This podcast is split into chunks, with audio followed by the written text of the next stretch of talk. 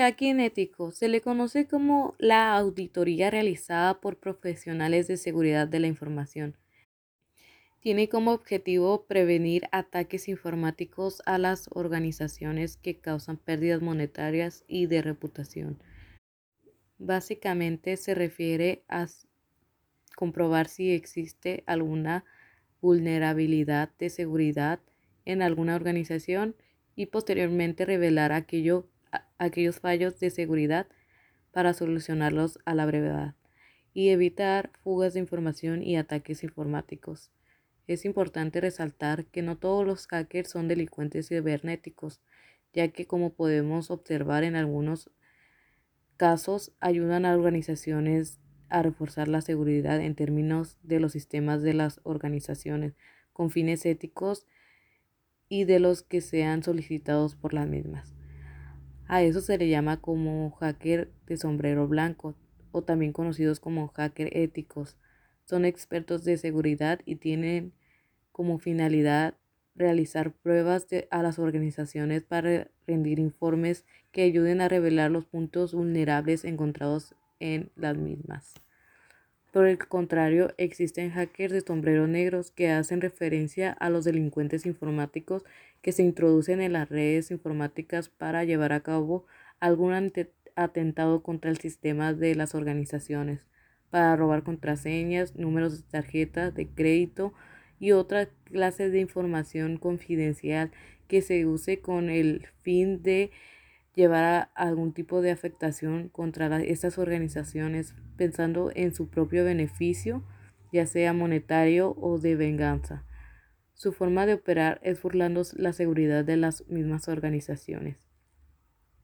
También existe el hacker de sombrero gris que combina todas las características de ambos, busca vulnerabilidades en los sistemas bajo el análisis ofreciendo a las empresas corregir el inconveniente por un pequeño pago y para obtener un cierto reconocimiento. A su vez puede llegar a infringir la ley o un precepto ético, sin llegar a revelar los hallazgos hasta que el problema haya sido resuelto, por lo que no se aprovecha de la organización.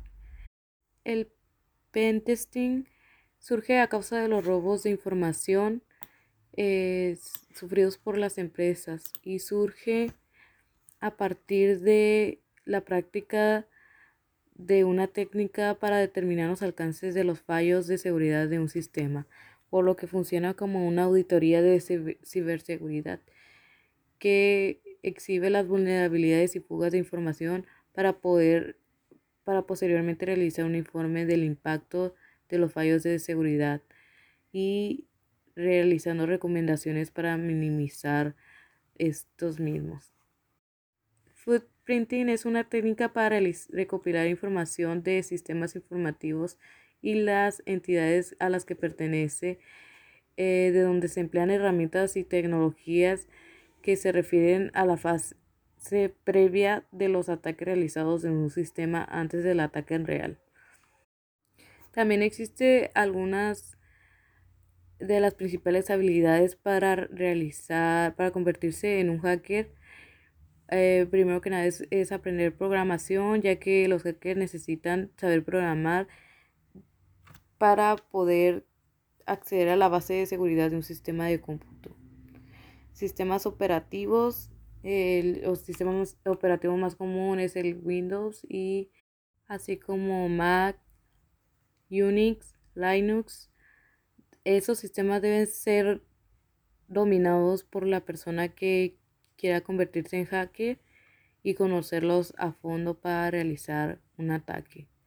Otro de los elementos que debe conocer un hacker es el inglés, ya que la mayor parte de los sistemas están desarrollados en este idioma.